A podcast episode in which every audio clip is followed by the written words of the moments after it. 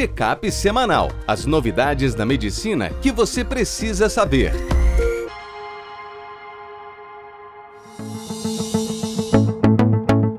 Olá a todos, meu nome é Ronaldo Gismondi, eu sou editor-chefe médico do portal PebMed.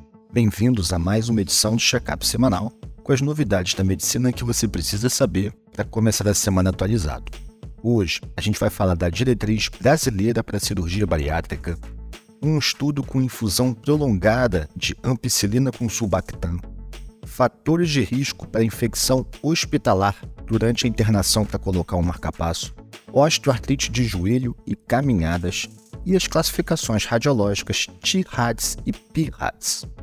Felipe Victor, nosso cirurgião, novo guideline da cirurgia bariátrica é publicado pelo Conselho Federal de Medicina. A indicação cirúrgica ela já estava estabelecida há bastante tempo, um IMC acima de 40, um IMC de 35 a 40 com comorbidades associadas à hipertensão, ou até um IMC entre 30 e 35 com diabetes tipo 2 sem controle com mais de 2 anos. Mas, na diretriz nova, é incentivada a cirurgia com IMC a partir de 35 e quando o paciente está na obesidade grau 1, de 30 a 35, não só com diabetes tipo 2, mas também com síndrome metabólica. O mesmo documento destaca que na população asiática, a cirurgia pode ser indicada com IMC mais baixo, 27,5, porque eles já costumam, a partir desse IMC, ter alterações metabólicas importantes relacionadas à obesidade. E eles destacam que mesmo os adolescentes, dependendo bastante aí do cenário clínico, podem ser candidatos à cirurgia e devem ser avaliados dado o crescimento da obesidade em nosso meio. O próximo texto, Isabel Mendes, nossa infectologista.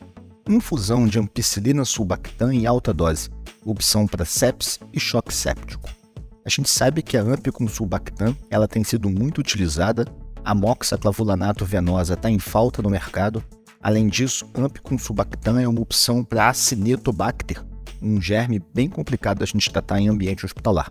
Nesse estudo, a ampicilina ela foi avaliada na dose de 9 gramas IV de 8 em 8 horas, só que com infusão prolongada, uma infusão de 4 horas e meia.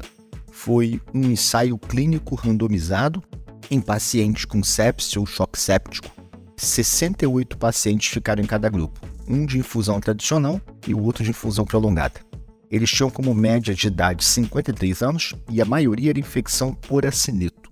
E eles observaram que a taxa de cura clínica foi maior no grupo de infusão prolongada, 63% versus 45%. Por outro lado, a mortalidade foi menor no grupo de infusão prolongada, 17% versus 33%.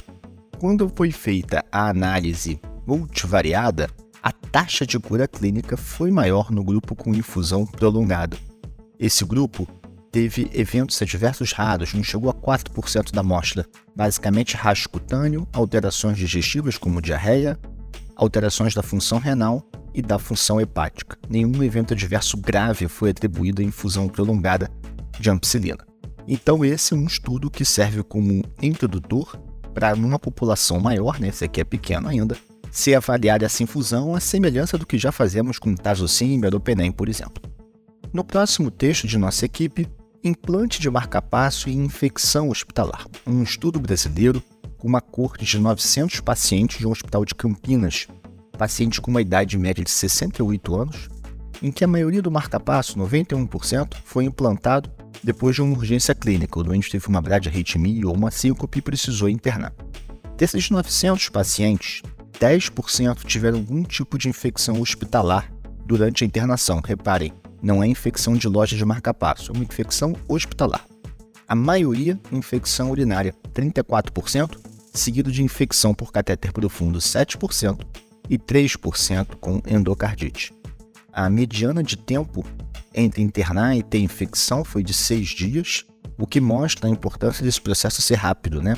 Se o doente fica deitado no hospital muito tempo, são doentes idosos, a chance de infecção aumenta muito. O uso de sonda vesical, BAVT, necessidade de um marcapasso transvenoso temporário e ser diabético eram os fatores de risco associados a pegar uma infecção enquanto está aguardando o marcapasso. E quem pegou a infecção teve uma mortalidade maior, 7,9%, versus 2,1% no grupo Hazard Ratio de 2,9%. O maior odds ratio para infecção foi de sonda vesical, 4,5%. Então é hora da gente estudar e pensar se esses doentes, enquanto aguardam o marcapasso, precisam mesmo de sonda vesical. No próximo texto, Gustavo Balbi, nosso reumatologista e clínico, pacientes com osteoartrite de joelhos podem fazer exercício com caminhada? É comum em quem tem gonartrose que o tipo de exercício indicado seja na água para aliviar o peso e evitar um desgaste ou uma dor articular. Mas nessa coorte de pacientes com mais de 50 anos, gonartrose, idade média de 63 anos e um IMC médio de 29. Eles pegaram 1.212 pacientes e dividiram num grupo que fazia caminhada e um grupo que não fazia.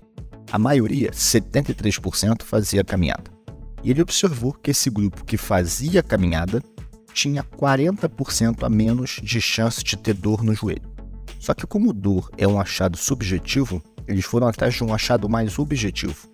E eles viram que a chance de progressão da chamada redução do compartimento medial, ou seja, do agravamento da artrose, foi menor no grupo que fazia caminhada com odds ratio de 0,8, uma redução de risco de 20%, ou seja, não é apenas menos dor, mas havia um benefício radiológico de redução de progressão de doença no grupo que fazia caminhada, mostrando que esse é um exercício não só factível, como também benéfico.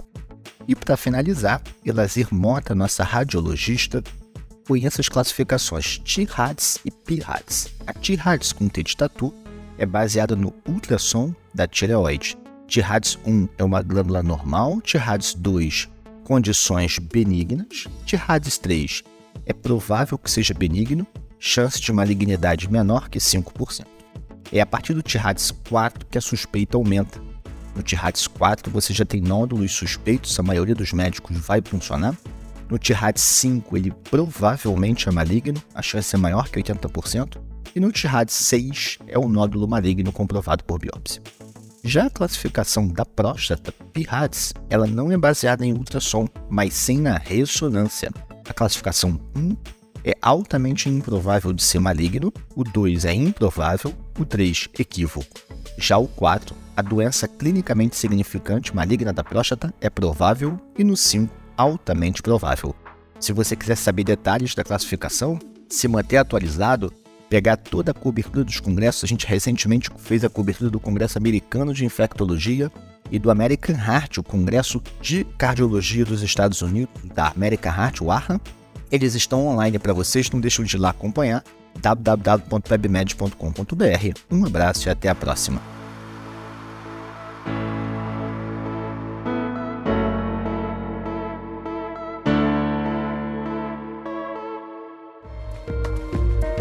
Este foi mais um check-up semanal, com as novidades da medicina da última semana.